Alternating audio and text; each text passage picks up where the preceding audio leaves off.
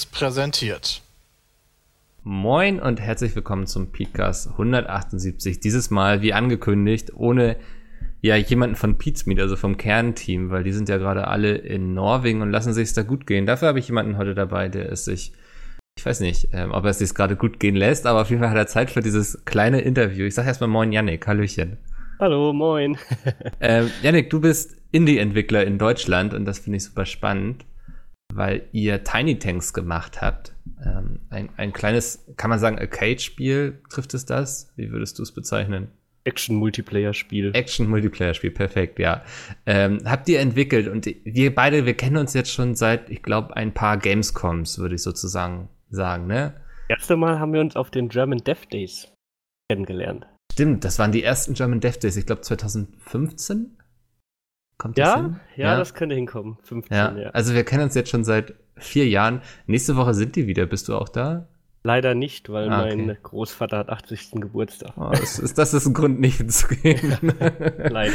ähm, also wir kennen uns schon seit vier Jahren und ich habe immer so ein bisschen mitbekommen, wie ihr das Spiel so entwickelt. Du hast mich hin und wieder auch mal gefragt, so zum Thema Influencer-Marketing und so. Wir waren da immer ich würde jetzt sagen, nicht im regen Austausch, aber im unregelmäßigen Austausch. Und es war für mich sehr interessant, mal zu verfolgen, eigentlich, wie so ein Spiel entsteht, auch die verschiedenen Builds quasi zu sehen, also wie es sich dann auch weiterentwickelt hat. Ich weiß noch, ähm, ohne jetzt so viel vorwegzunehmen, ihr hattet dann auch irgendwann entschieden, ihr macht jetzt doch noch einen Multiplayer, einen Online-Multiplayer-Modus rein und sowas.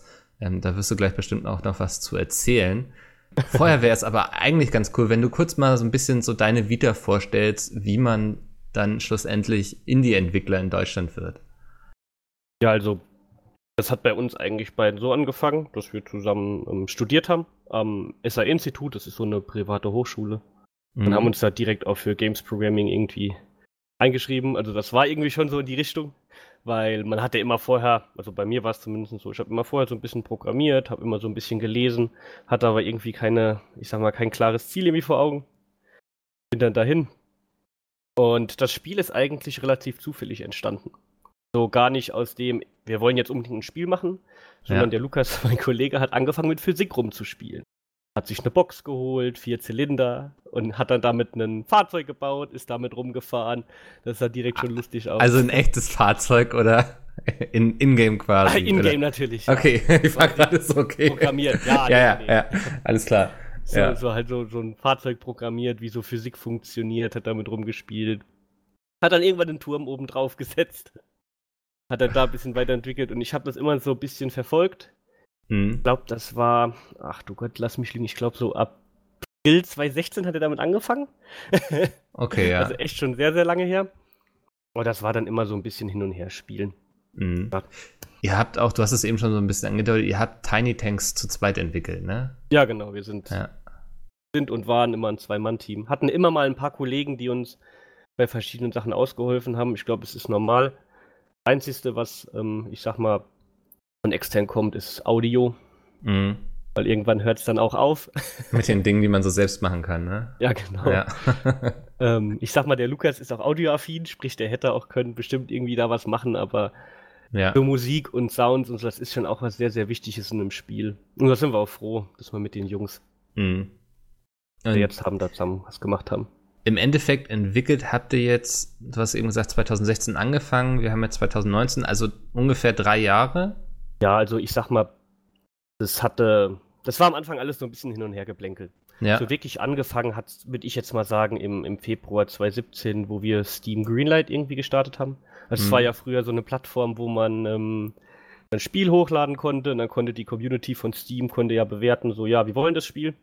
Ja. Ähm, da haben wir dann auch das erste Mal so, so wirklich richtig krasses Feedback bekommen. Also es war, war sehr, sehr gut. Ich habe sogar die Seite mal, mal geöffnet, weil es mich einfach selbst wieder interessiert hat, weil ich die Zahlen gar nicht mehr vor Kopf hatte.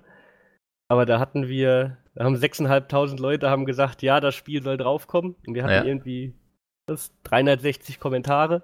Und das war halt für uns so das erste Mal, wo wir so richtig Feedback bekommen haben. Und das war einfach, einfach mega cool. Und ich glaube, da haben wir dann auch erst so wirklich zu 100% beschlossen, dass wir das Spiel auch wirklich mhm. veröffentlichen wollen. Da Davor habt ihr so gesehen, dass das Konzept funktioniert quasi, ne? Genau, genau. Ja. Ähm, ja. Wie gesagt, das ist, also wir, wir machen auch, also unser Weg ist auch, glaube ich, so ein bisschen anders wie der von den meisten mhm. Indies, weil wir haben das wirklich komplett alles, alles wirklich in Freizeit gemacht, ohne irgendwie nur irgendwie ein bisschen Geld zu haben. Also ihr habt ja. dann quasi neben, also nicht nebenbei gejobbt, sondern ihr habt gearbeitet Vollzeit und dann in eurer Freizeit äh, innerhalb dieser drei Jahre, zweieinhalb, ähm, das Spiel entwickelt. ja, genau. Das war, war auch ein großer Schritt. Also am Anfang war es halt Vollzeit, irgendwann ist es halt immer ein bisschen weniger geworden. Mhm. Also ich arbeite jetzt auch aktuell immer noch drei Tage die Woche. Ähm, okay. Und der Lukas auch zwei Tage die Woche. Einfach um so ein bisschen Unterhalt zu haben. Weil ja. wir haben uns von Anfang an gesagt, wir, wir wollen nicht mit beiden Füßen irgendwie ins kalte Wasser springen und ne, nach mir die Sintflut so. Ja. Sondern irgendwie auf Nummer sicher, so typisch deutsch. ja, ja, äh, ich meine, mittlerweile reden wir ja auch über Dinge wie Gamesförderung und so. Das ja. hätte euch damals vielleicht geholfen. Ähm, damals war es ja aber noch gar nicht so ein großes Thema. Ist ja auch immer so eine Frage, zumindest ähm, aktuell noch, in welchem Bundesland man sitzt. Jetzt soll ja ab Herbst, glaube ich, die deutschlandweite Förderung kommen. Ja, das ist sogar schon, also ab Anfang Juni kann man sich dafür jetzt äh, beantragen.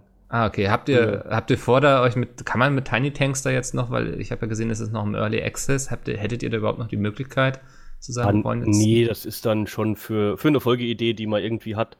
Da okay. sind wir jetzt auch dran, so ein bisschen am, am Ausprobieren, wollen da die nächsten Wochen mal so ein paar kleine Prototypen bauen, um zu gucken, in welche Richtung dann irgendwie ein Folgeprojekt hingehen würde, sage ich jetzt mhm. mal. Aber das mit der Förderung ist einfach eine, eine super Sache, weil wir sind in einem Land wie Hessen. Ja. ja die Bank, ja, das, das Bankenland, sag ich jetzt mal. da war immer wenig mit, mit Games-Förderung. Ja. Sag mal, da bewegt sich jetzt mittlerweile auch ein bisschen was. Mhm. Sieht man ja auch, dass die German Dev Days zum Beispiel jetzt da sind und wir haben ja die Hessen Game Games Week, ja sowas, das Pendant zu Berlin, ja. was quasi so die komplette Woche über jetzt geht. Ähm, sind so ein paar kleine Sachen, die sich jetzt langsam bewegen. Da hat ja der, der Stefan Marcinek, der hat da ja echt, echt gute Arbeit getan. Oh ja, seit, Team. seitdem er da losgewirbelt hat, ist da einiges passiert. Ja. Hm. Ja, ja. Ähm, wollen wir mal, also wir, wir gehen jetzt mal davon aus, so das Spiel ist erschienen. Ähm, wie verlief die Entwicklung so für dich? Also wir haben, ich habe ja schon angedeutet, ähm, dass ihr dann irgendwann entschieden habt, zum Beispiel noch einen Online-Multiplayer zu machen. Ich glaube, das hat euch noch mal ein ganzes Jahr extra gekostet. Ja, ja. ja. Ich, ich sag mal, die Entwicklung war, waren immer so Ups und Downs. Mhm. Mm. Also bis, ich würde jetzt mal sagen, so Gamescom 2017 ja. lief alles super. Da haben wir auch eigentlich nur lokal also am lokalen Multiplayer gearbeitet und haben geguckt, dass der gut funktioniert. Und wir haben dann durch Feedback von anderen auch gehört, dass halt die meisten lokalen Spiele auf dem PC nicht so gut laufen. Mhm. Ja. Ähm, unter anderem sind dann auch so Sachen wie, ähm, vermarkte ich mein Spiel ordentlich. Ich habe halt gesagt, ich habe so ein Action-Multiplayer-Spiel, das macht meistens Spaß zuzugucken. Da wäre die Plattform YouTube und Twitch nicht so verkehrt vielleicht, ja. Ja. So, wenn ich, wenn ich mit YouTube und Twitch arbeiten will, also mit, mit YouTubern und Twitchern oder Streamern, dann ähm, brauche ich auch einen Online-Multiplayer, weil da sitzt keiner zusammen. Genau, ja. Ich glaube, das hatte ich dir auch mal damals geschrieben, so, ne, dass ja. es zum Beispiel für uns schwierig wird, dazu was zu machen, wenn ähm, ja die Jungs sich dafür zusammenfinden müssen, weil das ja, genau. tun sie eher selten. Ähm, und dann machen sie eher so, dass sie immer irgendwas kochen oder so, weil dann wollen sie nicht wieder Videospiele spielen. Ja. So. Ja. ja, klar, wenn man zusammen ist, da will man auch was anderes machen.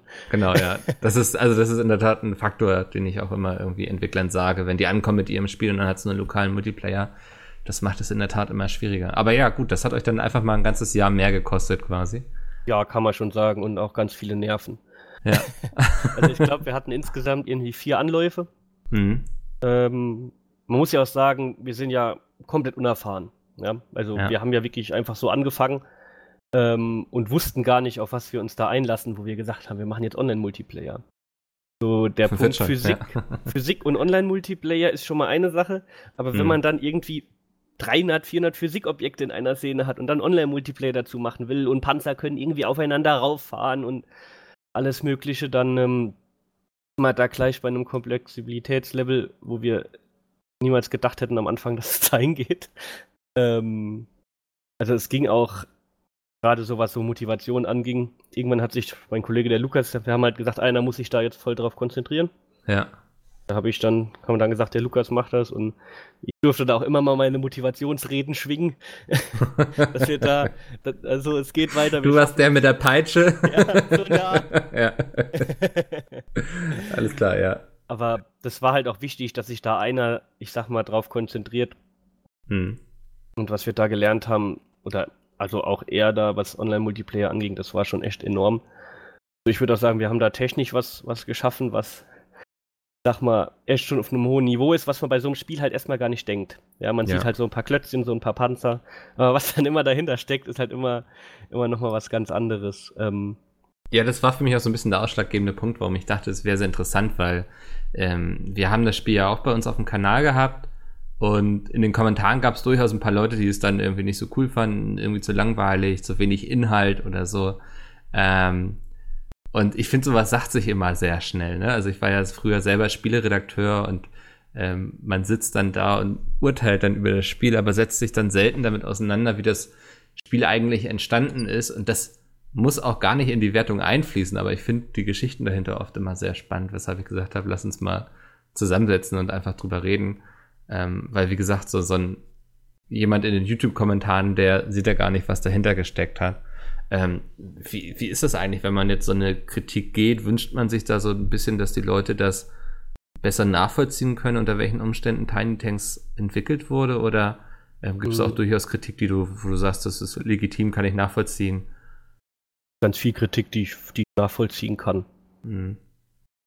Sag mal so, die, die Steuerung ist teilweise ein bisschen hakelig, wo die Leute ein bisschen mit zu kämpfen haben dann sieht es halt auf den ersten Blick sehr, sehr simpel aus, was die Leute halt auch immer so ein bisschen von abschreckt. Ähm, ich sag mal so, dieses, diese Kommentare, die so ein bisschen, ich sag mal, reinpieken.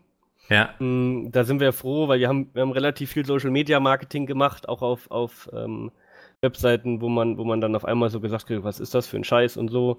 Ja. ähm, da sind wir Gott sei Dank ein bisschen abgehärtet davon gewesen. Ja. Ähm, da tut sowas immer ein bisschen weh. Aber bei vielen Kommentaren, ich sag mal, wenn, wenn sie halt ausgeschrieben, ich glaube, das ist wahrscheinlich genauso wie, ähm, wenn man jetzt als, als, als YouTuber ein Video macht, da gibt es halt die einen, die schreiben, das, ist, das gefällt mir nicht. Die anderen, mhm. das gefällt mir nicht, weil. Und dieses Weil kann man immer in eine gewisse Weise nachvollziehen. Ja. Ähm, also, was wir gemerkt haben, ist, ich glaube, wir haben vom, vom Gefühl her zu viel Zeit in den Online-Multiplayer gesteckt, dass der sehr, sehr gut läuft. Mhm. Und so ein paar Sachen vernachlässigt, wo wir dann im Nachhinein auf, also ich sag, äh, auf den Sack bekommen haben von den Leuten, weil so ein paar Kleinigkeiten nicht funktioniert haben. Also ähm, so Steuerung zum Beispiel, oder? Ja, danach noch viel, noch viel kleiner, so ähm, zum Beispiel der Steam-Controller ging bei unserem Spiel nicht. Da haben wir auf ah. Steam zwei schlechte Reviews bekommen. Ja. Ähm, zum Beispiel, ja, so, so, so ein paar und so Usability-Sachen. Ähm, weil wir immer gedacht haben, so, oh je, die zerreißen uns den Multiplayer, weil da so ein paar Sachen rumbacken, aber die meisten sehen es nicht. Hm. ich hab, wir haben bei einem, bei einem kleinen, bei einem kleineren Streamer, haben wir fünf Tage vor Release, haben wir, haben wir zusammen mit dem Kanten von ihm ähm, im Stream gespielt. Und ich hab da echt, also ich hab da gesessen, gefühlt, also ich war dann auf Client-Seite und da für mich hat gefühlt nichts funktioniert. Ich okay, war da richtig ja. sehr, ich war da richtig angespannt. Also ich hatte noch nie so eine, so eine angespannte Situation, wenn ich mit jemandem mein Spiel gespielt habe. du warst so kurz vor Release und gefühlt ging ja. nichts. Geschwitzt wie in der Sauna. Ja, das ja. war wirklich so. Und ähm, dann ähm, gab es am Ende so eine Feedback-Runde. Mhm. Und eigentlich hat niemand den Online-Multiplayer bemängelt, sondern nur so Kleinigkeiten wie da in dem Menü ist das und das nicht so schön und das. Eher solche Sachen. Ja. Ist das dann sowas, wo du denkst, so, ja, jetzt halt auch mal einfach die Fresse, so ja. vielleicht? Also so, ähm, also weiß nicht so, das geht mir manchmal so, wenn wir, ich sag mal, sehr aufwendige Videos gestalten oder ich setze irgendwelche großen Events um wie Friendly Fire und dann kommt jemand an und kritisiert irgendwie, dass ihm die Reihenfolge der Spiele nachher nicht gefallen hat oder ähm, ja, irgendwie so, also so, so Kleinigkeiten, wo es dann, also es wird nichts Nettes gesagt, aber so, ja, da im Hintergrund das eine Bild des Kameramanns, was er da im Spiegel geworfen hat, das fand ich unnötig. Da denke wünsche ich mir dann manchmal ein bisschen so, dass die Leute auch einfach mal ruhig sind. Ähm, ja. Aber ist das so, dass man vielleicht da auch, ähm, ich weiß nicht, das liest man von Autoren sehr oft, dass die mit ihren eigenen Sachen immer viel kritischer umgehen, als der Leser es nachher so liest. Also ähm, es gibt da ja auch so Lektoren und so und die kritisieren dann oft Sachen wohl, wo, wo der Leser das überhaupt überlesen würde. Geht dir das als Entwickler auch so, dass du sagst, ich habe viel zu viel Zeit? Du meintest ja eben schon Online-Multiplayer zum Beispiel viel zu glatt gezogen, dass man da sich dann irgendwann in Sachen verrennt, die dem Spieler vielleicht gar nicht so wichtig sind? Ja, also ich glaube, das war schon so ein Punkt. Mhm. Ähm, wir haben halt immer gesagt, der Online-Multiplayer muss perfekt laufen, weil das ist das Kernding des Spiels. Ja. Ähm, und haben uns da schon so ein bisschen drin verrannt. Ich sag mal, wir hatten halt, ich sag mal so ein bisschen auch, ich will jetzt sagen den Vorteil, aber den Punkt, dass wir halt alles in Freizeit gemacht haben. Mhm. Wir waren jetzt nicht irgendwie gezwungen, dass das Spiel im Dezember 2017 rauskommt, ja, ja. sondern wir konnten das in aller Ruhe machen. Habt ihr das hm. ganz bewusst gemacht? Also gab es auch vielleicht schon Anfragen von irgendwelchen Publisher, die das mit euch machen wollten? Oder habt ihr es einfach, habt ihr euch gar nicht darum bemüht, irgendwie mal ein Angebot zu bekommen? Ja, wir, wir haben sogar mit, mit, mit, einigen sehr interessanten Publishern mal gesprochen. Und das ging auch mhm. lange. Und irgendwie ist man am Ende nie auf einen Nenner gekommen. Also. Ja. Interessanteste war, war also das interessanteste Gespräch, was wir hatten und am längsten war äh, mit den Worms machen. ah, cool, okay, ja. ja die hatten, äh, hatten auch sich das Spiel angeguckt und dachten, ja, vielleicht ist es ganz cool. Was aber sind wie, so Kriterien, wo ihr dann nachher gesagt habt, okay, das passt dann für uns nicht? Also geht's da Seite, war von deren Seite. Okay, aber geht's dann so um rein finanzielle Sachen oder spricht man mit so einem Publisher auch zum Beispiel über Dinge wie du machst äh, diese Anzahl von Marketing für mich und du sorgst dafür, dass wir auf allen möglichen Plattformen erscheinen oder also was sind so Kriterien, wenn man als deutscher Indie-Entwickler vielleicht auch mit so einem internationalen Publisher da überhaupt redet? Mm, also bei dem Publisher war es halt noch was ganz Spezielles, weil, weil wir uns selbst gesagt haben, so, wenn ja. wir mit denen zusammenarbeiten, ist die Chance sehr, sehr, sehr, sehr groß, dass das Spiel sehr gut laufen würde. Mhm. Einfach weil die durch sowas wie Overcooked Worms und so selbst eine Community aufgebaut haben. Ja. Sonst, ähm, also das Wichtigste, was wir halt immer gemacht haben, ist geguckt, was für Titel die sonst so veröffentlichen. Mhm. Ich, ähm, passt es in das, was, was, was unser Spiel ist. Ja, weil ja. so ein Partyspiel lässt sich halt tut sich halt komplett anders vermarkten wie ein Point-and-Click-Adventure. Mhm. Ja, das sind halt nochmal zwei Sachen. Ja. Mm, ich sag mal, wir hätten da vielleicht auch ein bisschen aggressiver mal an die Sache rangehen müssen. Immer aggressiver nach irgendwelchen Publishern suchen, weil es hätte einem bestimmt gut getan. Mhm. Aber irgendwann haben wir uns dann also dafür so entschlossen, dass ähm, wir das eigentlich ganz gut machen. Also ich hatte eigentlich, ich hatte halt auch immer so mit, mit ein paar Publishern so, so das Gefühl, wenn ich zwei Stunden länger investiere und, und bis in die Nacht was mache und das mit Herzblut mache, kriege ich es vielleicht besser hin. Ja. Ähm, ich sag mal, was wir so auf, auf Social Media über so Imager, Reddit und 9gag irgendwie gemacht haben, äh, war ja schon auf einem Niveau, ich bin mir sicher, dass das kaum jemand anderes gemacht hat. Also ich habe da auch schon anderen Publishern Tipps gegeben. ja, weil, also wir haben auf, auf Imager bestimmt 15 Posts, die da auf die Frontpage gekommen sind und das sind dann 100, 150.000 Views. Na krass, ja. Wir hatten zweimal Glück auf Reddit Gaming. Das, war, das waren so die verrücktesten Nächte überhaupt. Da hat man dann bis morgens um 8 Uhr Kommentare beantwortet, weil der Post so abging. Das war schon geil. Das waren auch so mit die geilsten Momente so in der Entwicklung, weißt du, wenn man so auf, auf einen, auf einen Ding so bumm, mega viel Feedback bekommt. Das ist schon. Das macht man dann auch, um quasi die Leute, die das dann auf diesen Portalen abfeiern, ähm, auch auf seinen Community-Discord zu holen. Ne? Das ist ja so ein Zum großes Beispiel. Ding bei Indie-Entwicklern. Die haben mittlerweile, glaube ich, alle ihren eigenen Discord, wo ja. sie dann auch so ihre eigene Community aufbauen, was ich super sinnvoll finde. So, das ist ja auch was, was ich schon seit langer Zeit predige, dass sich Entwickler auch so ein bisschen mehr als ähm, ja, dass sie sich da sehr viel von den Content Creator abgucken können, so, ne? Also in Sachen Community-Aufbau und sich selbst mhm. auch als Marke verstehen. Glaube, das machen noch viel zu wenige.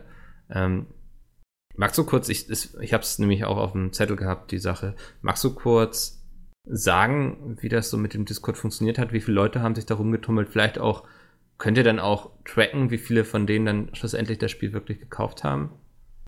Kaufen konnten wir leider nicht tracken. Mhm. Aber wir haben jetzt, also Stand jetzt haben wir 2229 Leute auf dem Discord. Ja. Finde ich für, für, unsere, für, unsere, für unsere Größe, unser Spiel auch echt, echt ganz, ganz gut ist. Mhm. Man, vergleicht sich natürlich immer so mit ein paar Bekannten und so. ähm, da haben wir halt gerade durch diese Reddit und Imager-Sache und so, haben wir enorm viele Leute da, da hinbekommen. Wir haben die halt auch immer, unser Ziel war es wirklich immer alle auf Discord zu drücken. Ja, wir haben unseren ja. Discord-Link und unseren Steam, Steam-Seiten-Link, ja, wo dann die Leute draufgehen konnten. Wir haben halt immer versucht, so, ja, komm auf, kommt auf unseren Discord. Wir haben auch immer aktiv unsere Entwicklung da geteilt.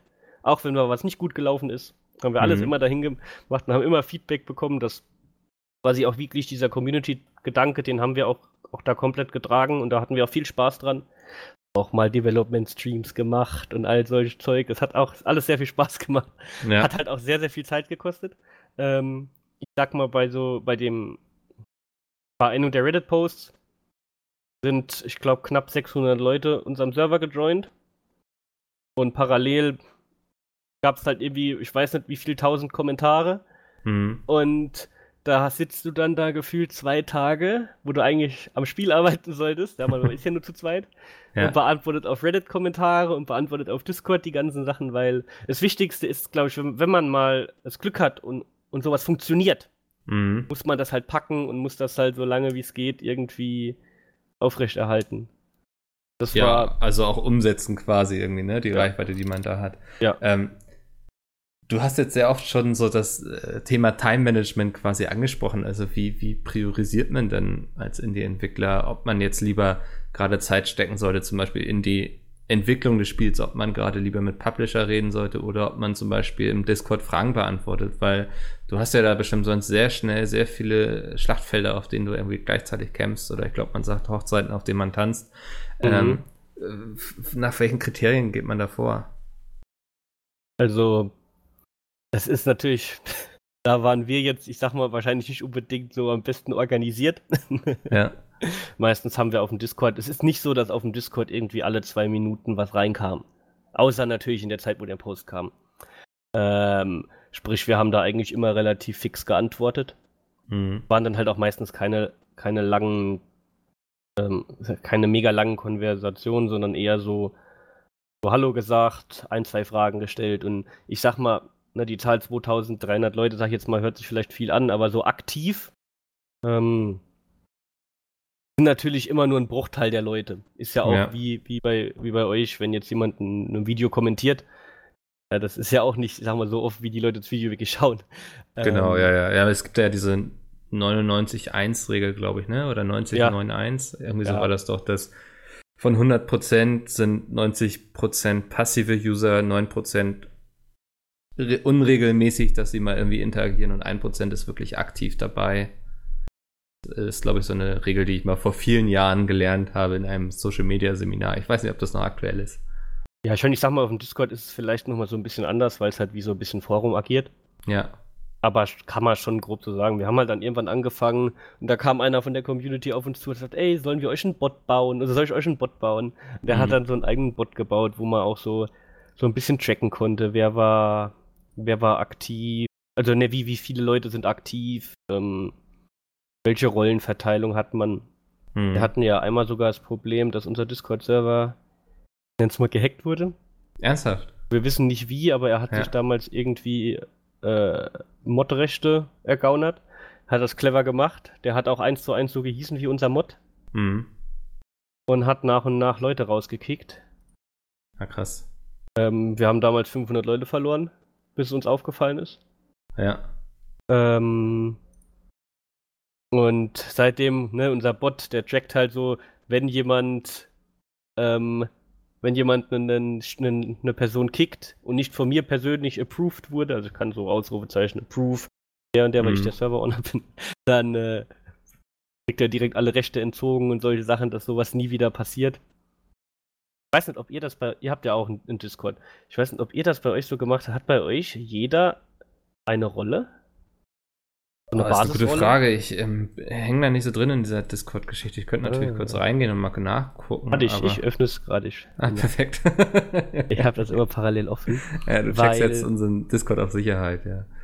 Ja, nee, weil was wir damals gelernt haben ist, also man kann, zum Beispiel, wenn Leute 24 Stunden nicht mehr aktiv auf dem Discord waren, mhm. kann man die per One-Click vom, vom Discord kicken. Also so kick alle, die nicht mehr aktiv sind. Ah. Aber nur, wenn sie keine Rolle haben. Ja. das war so eine Sache, die wir gelernt haben. Das hat uns, das war, das war der erste Reddit-Post, den wir hatten. Mhm. Das ist passiert. Und wenn man dann so voller Glücksgefühle ist und trotzdem mit Bauchweh ins Bett gehen muss, das ist schon schlimm.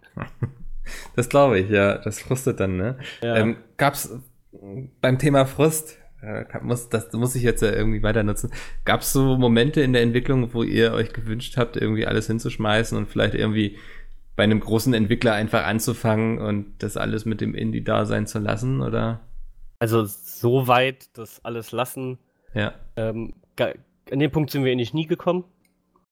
Wir hatten irgendwie immer eine, eine gute Selbstmotivation und hatten irgendwie immer Spaß. Ich glaube, da ist auch das Wichtigste, gerade wenn man sowas in, in seiner Freizeit macht, ähm, dass man sich selbst auch eingestehen muss, dass man manchmal keine Lust hat. Und dass mhm. das nichts Schlimmes ist. Ja, das ist so eine Sache, mit der wir uns auch aktiv mal auseinandergesetzt haben. Motivationslöcher gibt es und es bringt nichts, sie nach hinten zu schieben, sondern wenn ich jetzt mal keine Lust habe, dann mache ich halt mal eine Woche Pause. Das ist was ja. ganz Wichtiges. Ähm, kann mir auch vorstellen, dass das, ich sag mal, in, in eurem Abteil, so was die ganzen YouTuber angeht, man sieht ja auch immer viele, die sich teilweise mit solchen Sachen ja, man, schwer man, tun. Man sieht viele, die so ausbrennen. Also bei Pizmeet zum Glück nicht, weil wir sind ja ein richtiges Unternehmen, wo die Leute auch Urlaub nehmen können und so. Aber man sieht es bei vielen YouTubern, die das alleine Vollzeit machen, die immer das Gefühl haben, wenn ich mich jetzt mal eine Woche zurückziehe, dann ähm, gucken die Leute lieber woanders zu. Das, ähm, die Geschichten kenne ich auf jeden Fall, ja. Wie gesagt, das war so von unserer Seite. Wir haben uns halt dann selber jemand eingestellt. So, nach der Gamescom zum Beispiel, ja. Mhm. Da hast du zwei Wochen einfach keine Lust, weil du einfach K.O. bist. Weil Gamescom ist, das an, ist die anstrengendste Woche im ganzen Jahr. Ich bin ja noch so bescheuert. Ähm, ich baue ja immer noch den Indie Arena Booth mit auf. Ja. Sprich, ich komme da samstags und gehe samstags und hab gefühlt jeden Tag 12, 14 Stunden um Füßen verbracht. Hm. Nur mit Menschen um einen herum, ne? Das ja, genau. Ist, äh, ja. Und halt auch, das ist auch körperlich anstrengend. Ja, wenn man, ja. wir hatten ja letztes Jahr so ein Mini-Booth auf dem Indie Arena Booth. Mhm. War ja so, also Small Booth so. Die kleinen, da stehst du die ganze Zeit. Ja. Ist schon anstrengend, das glaubt man so gar nicht. Ja, das, also, das darf man nicht unterschätzen. Ich habe auch mal zwei Jahre lang bei der Let's Play Meets Gamescom Bühne ausgeholfen. Ähm, mhm. Und da bist du eben auch wirklich den ganzen Tag irgendwie eingespannt, so, ne? Also ich konnte auch hin und wieder mal sitzen und so. Also ein Riesenunterschied dazu, wenn man die ganze Zeit nur in der Business Area irgendwie rumtouren und ein paar Meetings hat. Weil ja. allein die Lautstärke, finde ich, ist in den Hallen immer irgendwie, das merkt man dann, wenn man abends im Bett liegt, dass man den ganzen Tag dauerbeschallt wurde. Ja, ja, ja, ja. Was. wir hatten immer das Glück, dass wir immer auf der, auf der Seite vom Booth waren, wo nicht diese, ich kennt den Captiva stand, der immer da beim Indie Arena Booth immer war wo immer die ganze Zeit auf der Bühne rumgeschrien wurde. Ja, also ich, ich weiß nicht, ob ich jetzt genau den Stand kenne, aber davon gibt es leider so einige. da ist halt einer, der ist direkt neben Indie Wiener Booth. Da ist immer, ja. da haben wir immer harten Hass, weil du willst dich normal, das ist ja so das Konzept vom Indie Arena Booth, dass man so ja, aktiv ja. mit den Entwicklern redet. dann hast du direkt neben dir so einen Schreistand, wo du dich kaum unterhalten kannst. Da hatten wir immer Glück. ähm, Gab es denn so Dinge, die ja angefangen habt zu programmieren, irgendwelche Features und wo ihr gesagt habt, okay, damit verrennen wir uns jetzt zu sehr, das lassen wir einfach sein, da müssen wir jetzt Abstriche machen? Ja. Ähm, so eins der großen Sachen, wir hatten mal überlegt, so, ich nenne es mal unique Karten zu bauen, mhm. wo dann nicht alles nur, ich sag mal, so, so sehr abstrakt mit Blöcken ist, sondern mehr sowas wie ein Haus, ein Schrottplatz. Ja, so, ich, ich sag mal so, auf dem Level. Ja. Ähm, so ein bisschen, ich weiß nicht, hast du schon mal Gangbeasts gespielt? Ja, yeah, auf jeden Fall. Ich ja. sag mal so auf dem, auf dem Level. Mhm. Und da haben wir zwei, drei Karten gemacht und haben dann aber gemerkt, das kostet uns einfach viel zu viel Zeit, alles zu machen. Und haben das dann zum Beispiel gedroppt und haben dann halt kurz vor Release noch einen Level-Editor reingebaut. Okay, ja. Und immerhin das dann. habe ich über Weihnachten habe ich das Ding dann zusammengehämmert. Oh Gott. ja. Das ist halt auch so eine Sache. Wir sind jetzt, also Feiertage und so, das, das gab es bei uns nicht. Mhm. Also vielleicht mal einen Tag, klar, oder abends mit der Familie. Aber wenn du dann am ersten Weihnachtstag, sag ich jetzt mal, bei der Oma essen und danach ging es an PC und weiterarbeiten. Ja. War dann so. Ähm, hoffen wir mal, dass das jetzt in der Folge nicht mehr so ist. Ist es denn jetzt mittlerweile entspannter für euch? Ich meine, es ist ja jetzt ja noch nicht ganz raus, sondern im Early Access, aber habt ihr jetzt erstmal einen Gang zurückgeschaltet? Ja. Also was heißt einen Gang zurückgeschaltet? wir haben halt jetzt mal ein bisschen mehr Pausen. Wir zocken auch mal wieder ein bisschen was. ja. all, all, all, die Sachen, ich sag mal, die, die, die man so irgendwie braucht. Mhm. Ähm, ich gehe wieder Fußball spielen. ja, ich bin. Du nimmst hab, wieder am Leben teil quasi. Ja, ja, ja, genau. Also es sind halt sehr viele Sachen, die wir da irgendwie geopfert haben. Ja. Mhm. Wäre jetzt so Stück für Stück, wo wir sagen, so, jetzt ist halt endlich dieser Punkt gekommen, wo das Spiel zumindest schon mal veröffentlicht ist. Mhm. Jetzt fangen wir mal an und versuchen das ganz normal zu regeln. Ja, sprich, man nicht jedes Wochenende irgendwie durchkloppt. Ja. Solche Sachen. Wir sind da auch, sag mal, nicht der Regelfall, was die Indies angeht.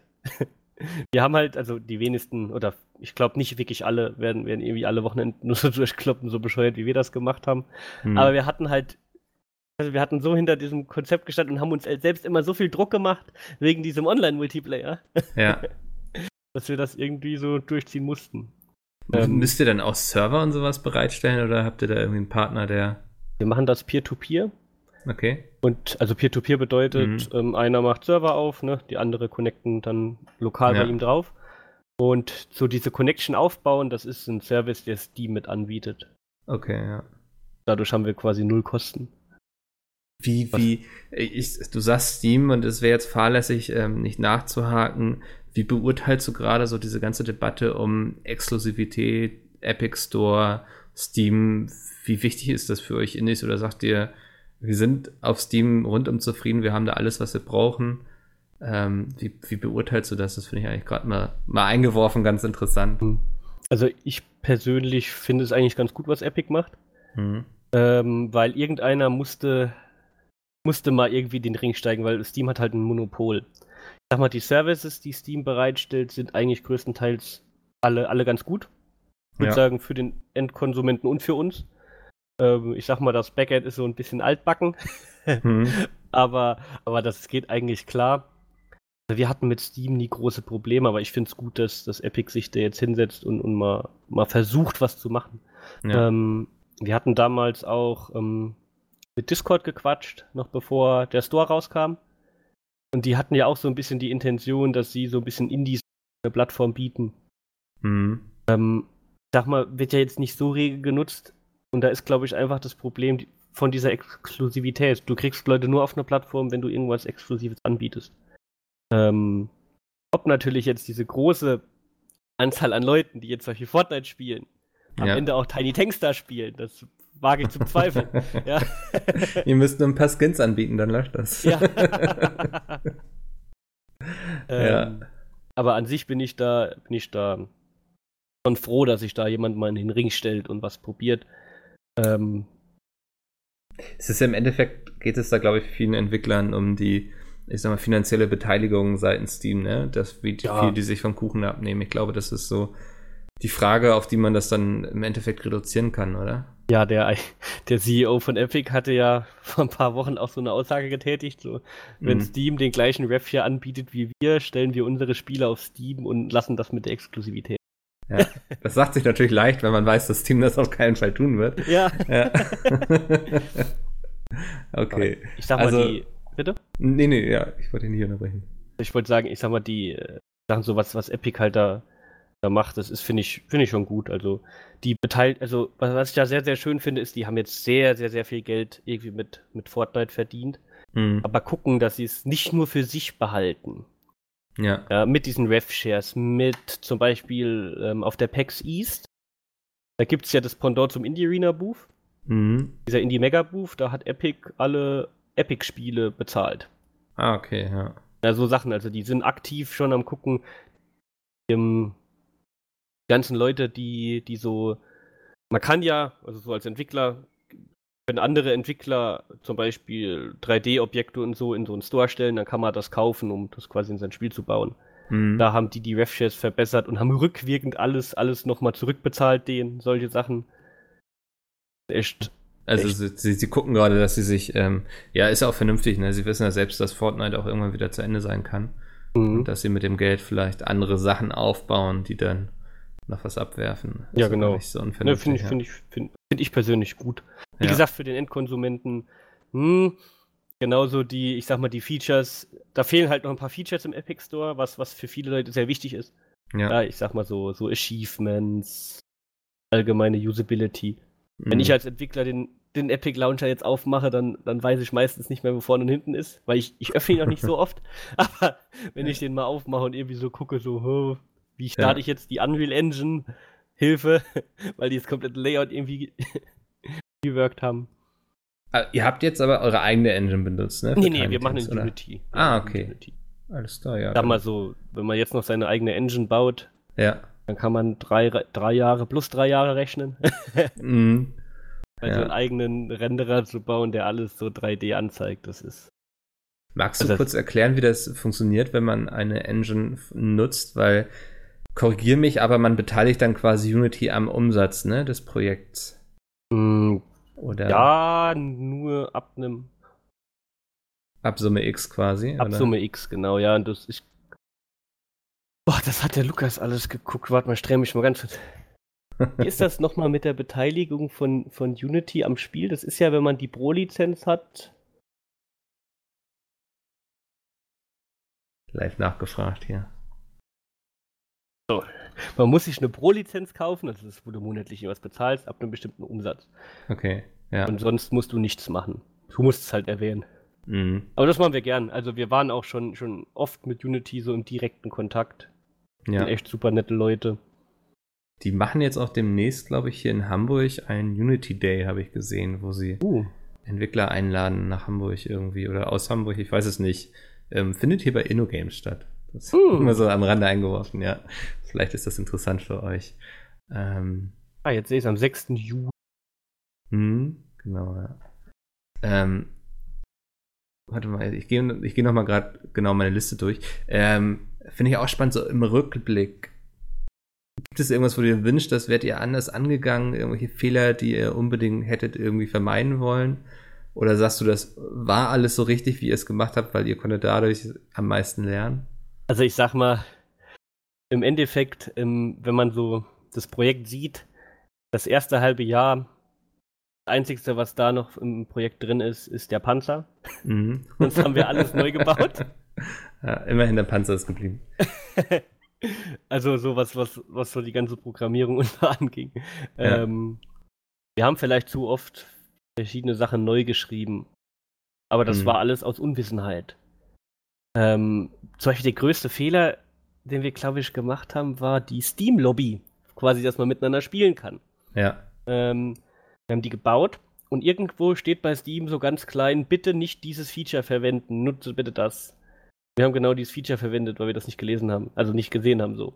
Also und, Steam bietet das Feature an, aber man soll es nicht benutzen, oder? das von der Art. Das okay. ging halt darum, ähm, wenn man in der Lobby ist und sowas wie ready, ich bin ready und so hin und her schickt, mhm.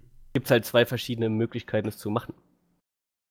Ähm, das eine ist eine sehr, sehr langsame und die sehr, sehr viele Probleme bereiten kann. Ja. Und das andere ist die etwas sichere und schnellere. Aber das wussten wir nicht. Und wir hatten von, ähm, von so einem Template halt gesehen, wie das da gemacht wurde. Mhm. Und haben das halt exakt so genauso gemacht. Und dann sind uns zum Release-Tag, sag mal, die Server auseinandergeflogen. okay, ja.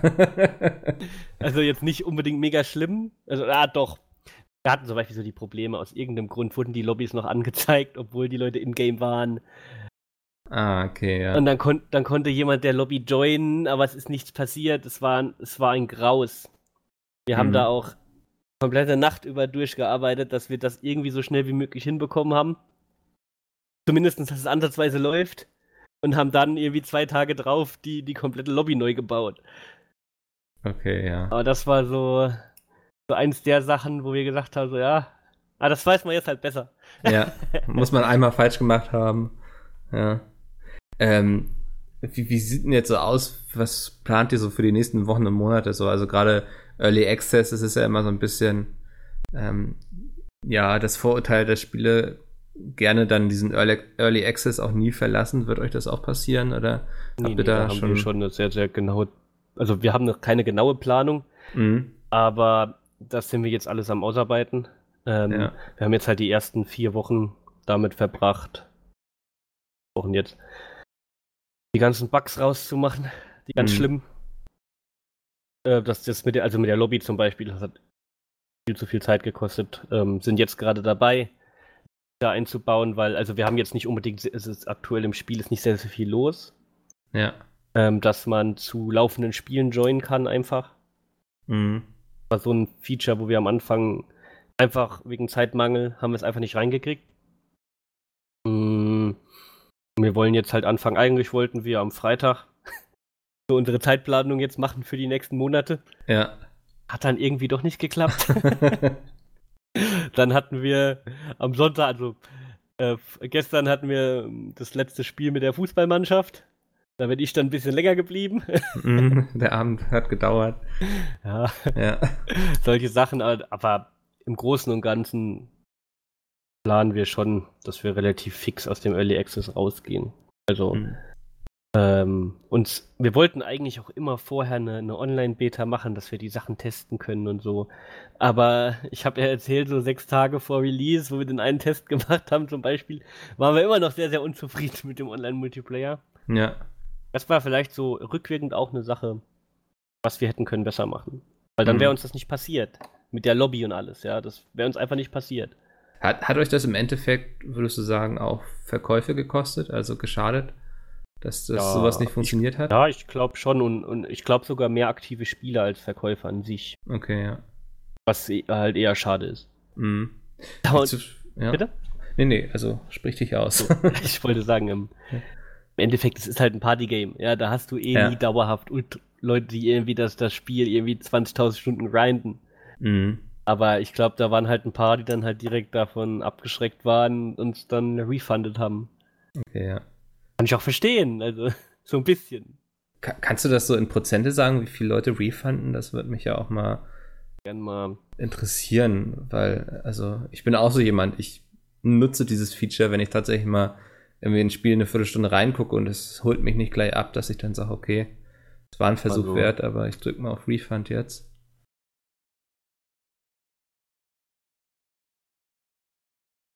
Jetzt Gerade, ne? So. Gucken, oder? Ja. Gerade mal öffnen. Können wir alles hier abfragen. Die ganzen Geheimnisse von Steam. das sind ja alles, ich sag mal, sag mal Sachen da. da. Ich bin auch da ganz offen, also wir können da gern. Ich kann Es gibt aber gerne vieles, erzählen. über das man nicht reden darf, ne, bei Steam. Also das höre ich zumindest oft, so dass Entwickler ähm, diverse NDAs dann unterschrieben haben und so. Ja, ich, ich, ich darf ja nicht exakt sagen, was, aber Genau, ich kann ja. so grob, grob was sagen, aber ich krieg gerade die Sache nicht. Scheiterst am alten äh, CMN von, von Steam quasi. Nur, ich hatte mal so eine Tabelle. Ich, ah, ich, mal, ich hatte mal so eine Tabelle. Ja. Ich finde es nur nicht auf die Schnelle, deswegen gucke ich mal kurz in meinen Downloads. Aber ich glaube, also wenn ich jetzt mal so grob schätze, werden es schon so 15, 20 Prozent sein. Ah, krass, okay, ja. Ist, Passiert aber ganz schnell, also. Okay, das ist also nicht so, dass am Ende des Monats plötzlich die Überraschung kommt. Man hat das Nee, nee. Geld im besten Fall schon irgendwie verplant für einen Jacuzzi und Sekt und Champagner. Nee, nee. Okay, ja. Äh, wie-. Wie zufrieden bist du denn so mit dem aktuellen Stand? Ich meine, so, ich guck mal eben, Tiny Tanks hat jetzt, glaube ich, mh, 72% positive Bewertung. Ähm, sagst du, im Grunde haben sich die letzten drei Jahre gelohnt, so für, den, für das, wo ihr jetzt steht? Oder ist da auch so ein bisschen Wehmut bei? Sag mal, man darf natürlich Zeit, die wir investiert haben, niemals draufrechnen bei dem, was man am Ende bei rumkommt. Ja. Ähm, das erste Projekt, äh, sagt man natürlich, hat man sich ein bisschen mehr erhofft. Mhm. Mhm. Also Was ich persönlich gemerkt habe, und das hat mich so im Nachhinein ein bisschen geärgert, ähm, ich habe halt versucht, ja, was, was auch vom Release noch gemacht wird, ich glaube, ich habe knapp 500 persönliche Mails verschickt Okay, krass. an Streamern und YouTubern, wo ich geguckt habe, was haben die für ein Spiel gespielt, was, was also in welche Richtung geht das, haben die Spiele, sowas wie Gang Beasts, Move or Die, all diese Spiele, ja. Mhm. Und hab denen dann quasi persönlich so, ja, du hast ja das und das Spiel schon mal gespielt.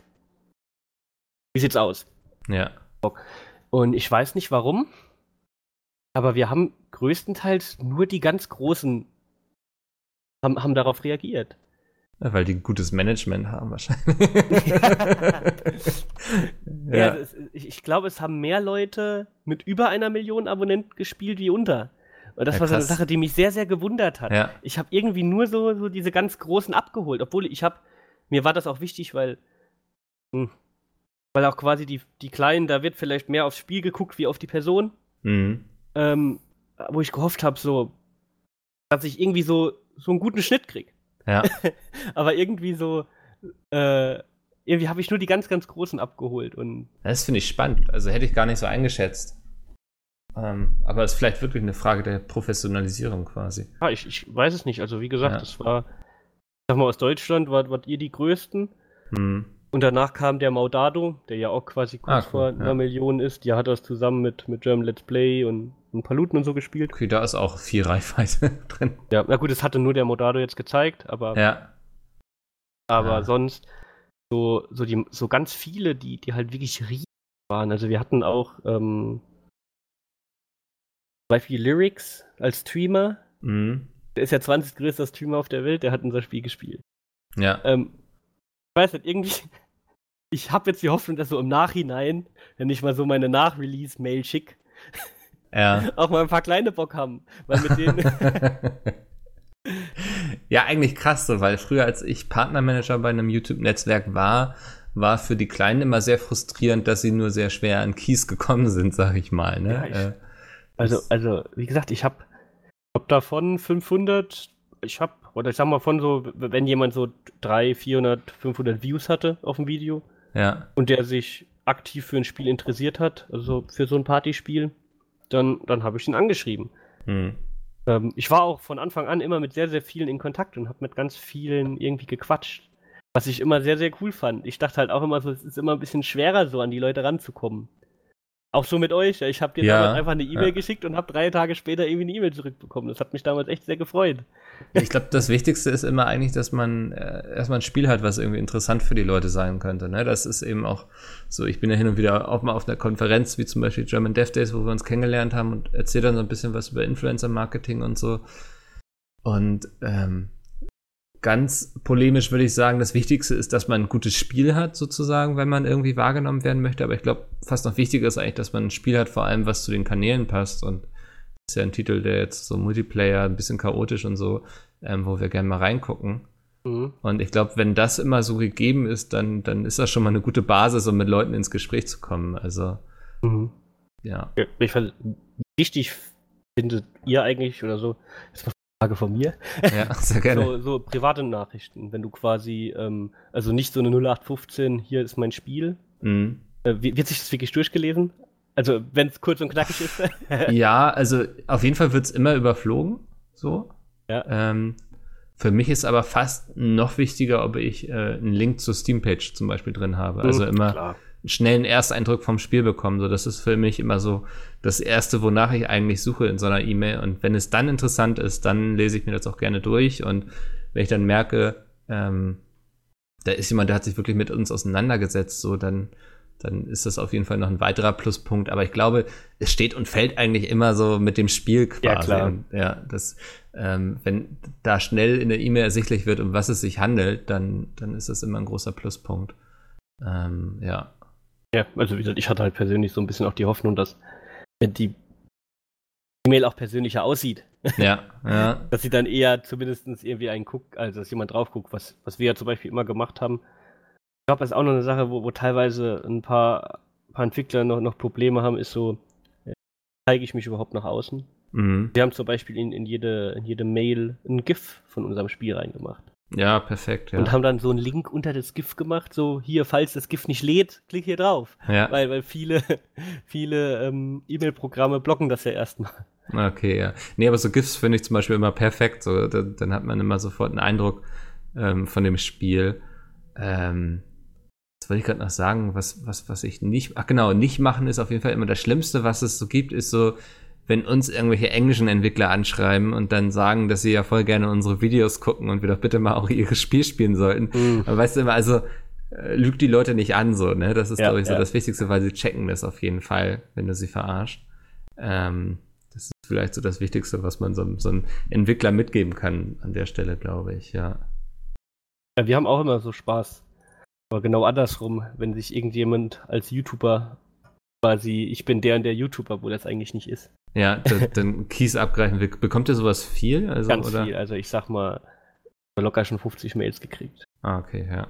Und die machen das halt auch recht clever, wo dann einfach nur ein Zahlendreher oder so in der E-Mail drin ist. Ja, oder, oder, irgendwie ein großes E statt ein L zum Beispiel. Ne? So ja, oder, oder ganz viele YouTuber haben ja auch keine Business-Mail angegeben. Mhm. Werden dann natürlich genommen. Ich hatte da auch so das Beispiel, dass ich mit einem, dem habe ich dann auf Twitter geschrieben, hey, bist du das? Ja. Und der so, nee, das bin ich nicht. Und dem anderen ja. habe ich dann so, ey, dann zeig mal, dass du der bist, so auf E-Mail ja. dann geschrieben. So. Und dann schickt der mir ein Bild, äh, wo man bei YouTube, wenn man ja rechts auf den Kanal drückt, sieht man ja die E-Mail-Adresse und sowas. Also genau, man, unter Kanalinfo, ne? Da.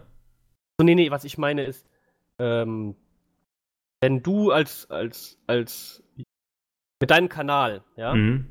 hast du ja diese, diesen Strich oben, was so dieses YouTube-Gramm angeht, und rechts oben diesen Knopf, so wie, wie ah, okay. in einem ja. Google-Programm. Ja. Er hat mir dann ein Bild davon geschickt, weil da hat die E-Mail und das Bild natürlich gestimmt, ja.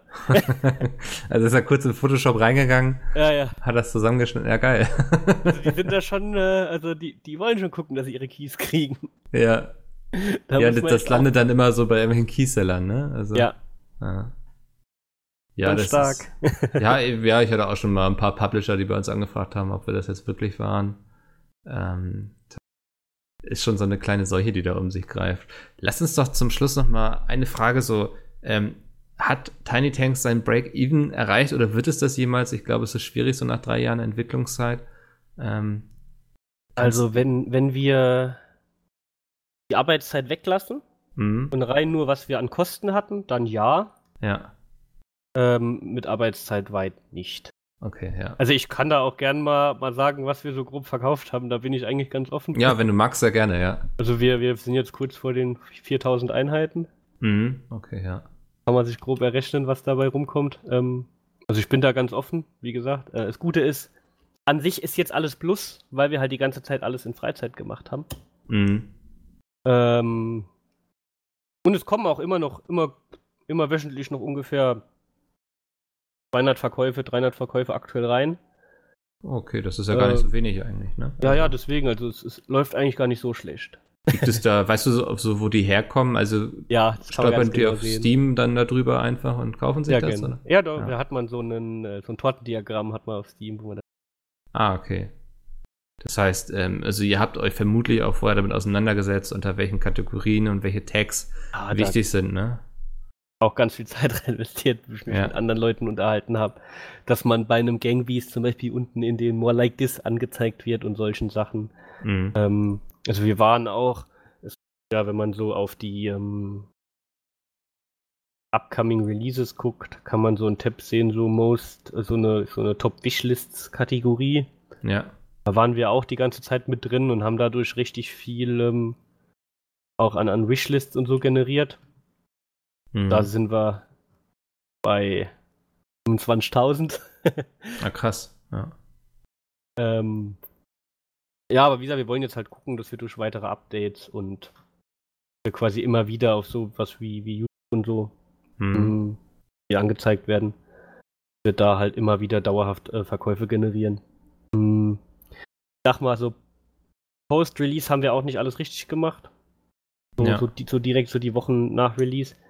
Weil wir einfach so K.O. waren, dass wir nicht mehr ordentlich so die, den Plan, den wir hatten, irgendwie durchziehen konnten. Das ist halt zu zweiten Spiel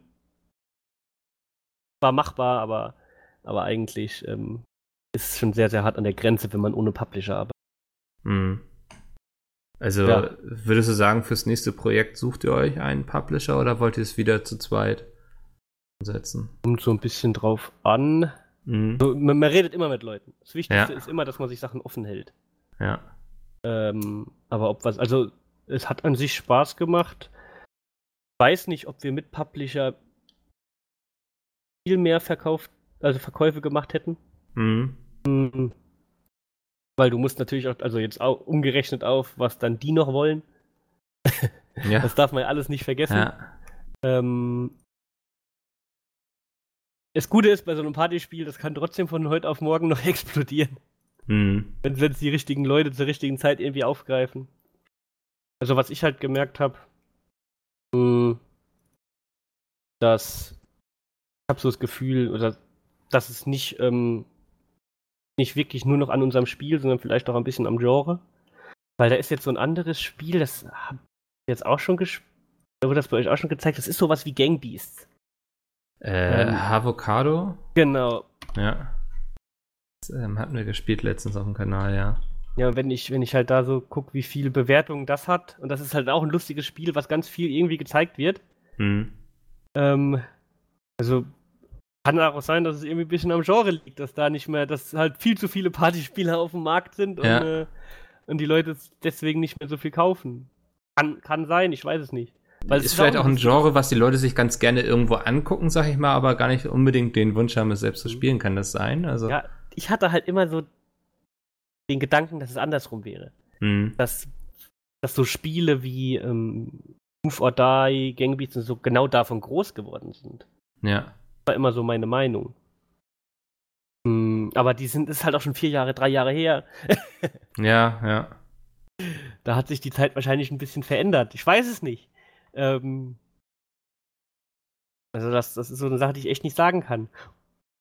Und, und wenn ich das richtig gesehen habe, ist dieses Avocado sogar von einem großen YouTuber gemacht. Das weiß ich gar nicht. Das habe ich durch sein. Zufall so gesehen. So hier, ja. ich, ich reacte auf. Von, der hat 10 Millionen Abonnenten, glaube ich. Oh, krass. So, so von Amsterdam. So, ich reacte auf, auf Leute, die mein Spiel gespielt haben. mhm. Ah. Quabble Games. Ja, Content Creator. Quabble Cop heißt der. Genau. Mal gucken, was der so. 23 Jahre jung. Ähm, der war doch so groß, oder? Ja, 10 Millionen. Krass. Also das war so eine Sache, ich, ich, ich, ich dachte dann nämlich so, die ganzen YouTube-Videos gesehen, alles, das Spiel muss ja explodiert sein. Ja. Sieht lustig aus. ja. Macht bestimmt auch mega Spaß zu zocken, so, so Ragdoll-Figuren sind eh immer lustig.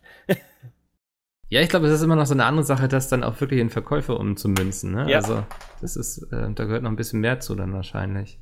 Ja. Ähm, wollt, wollt, ihr denn in dem Partyspiel-Genre bleiben oder habt ihr Bock dann ähm, in alter deutscher Tradition dann irgendwie ein Point-and-Click mal zu machen oder sowas? Strategiespiel.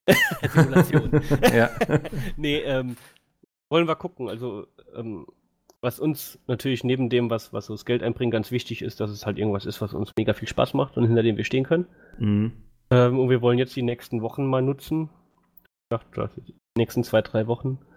Und halt nebenbei immer so ein, zwei Tage mal frei halten, wo wir mal schnell einen Prototyp zu irgendwas bauen. Also ja. so ein Prototyp hat man mittlerweile ganz, ganz schnell mal gebaut, was so die Kernsachen irgendwie zeigt. Mhm. Und wollen gucken, ob das was in die Richtung geht. Also. Und dann auch mit Games-Förderung? Ja, klar. Ja. Da, das ist ganz wichtig. Da das nimmt man mit. äh, ich sag mal, das ist das Beste, was, was uns irgendwie passieren konnte, so allgemein ja. in der deutschen Industrie, dass es jetzt sowas gibt.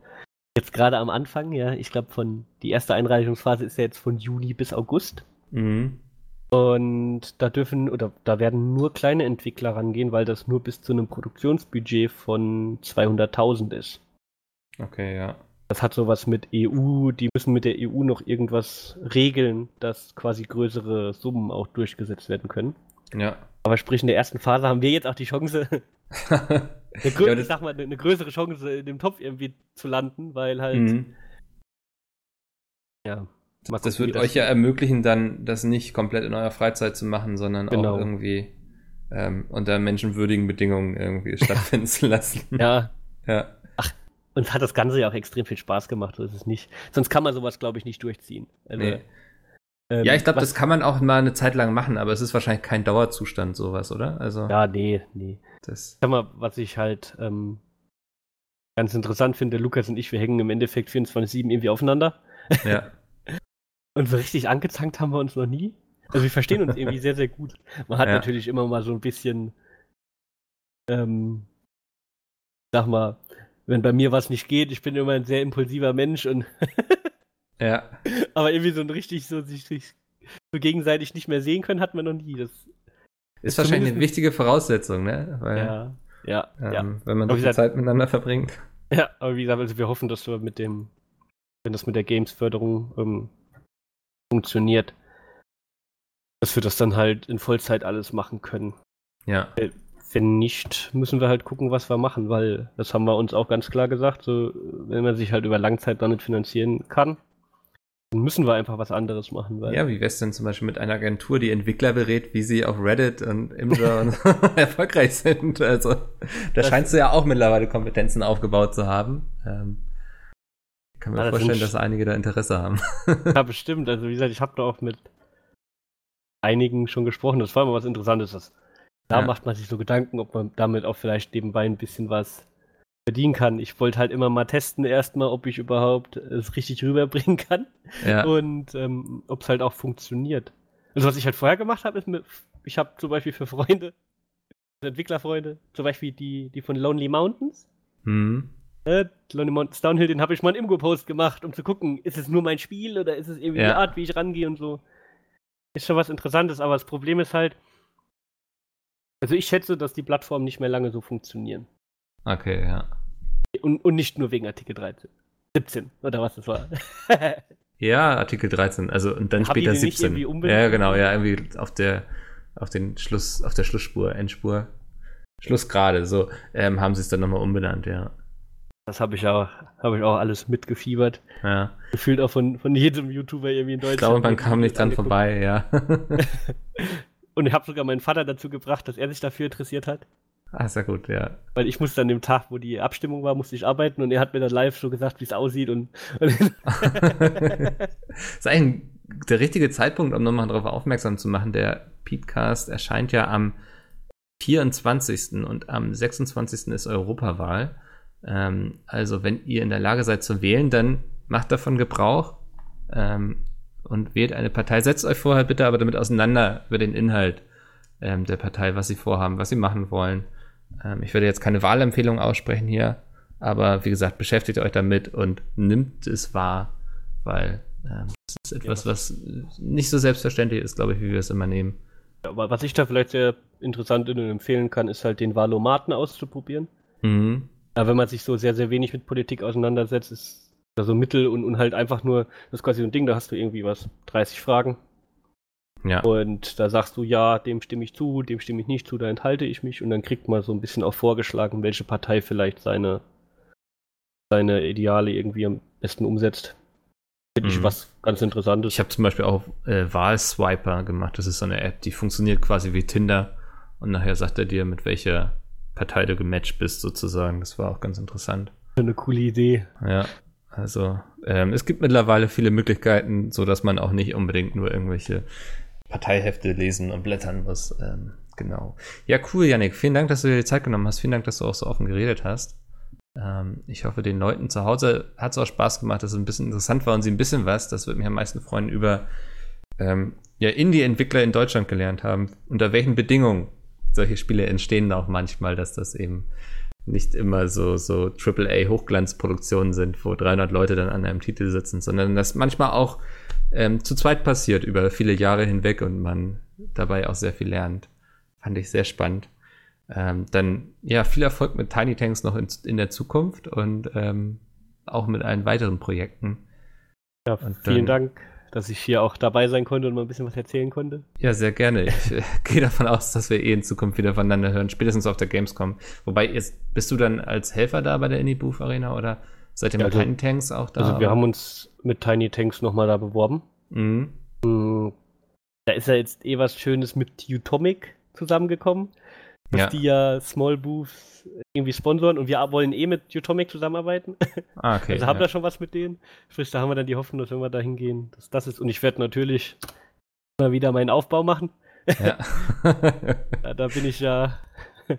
Perfekt. mein Herzblut, da hat ja alles angefangen bei mir irgendwie. Ja. Dann, dann weiß ich schon, wo wir äh, uns treffen werden wieder. Ja. Wunderbar. Dann, äh, ja, wie gesagt, viel Erfolg weiterhin und dann bis demnächst. Jo. Tschüss. Ciao.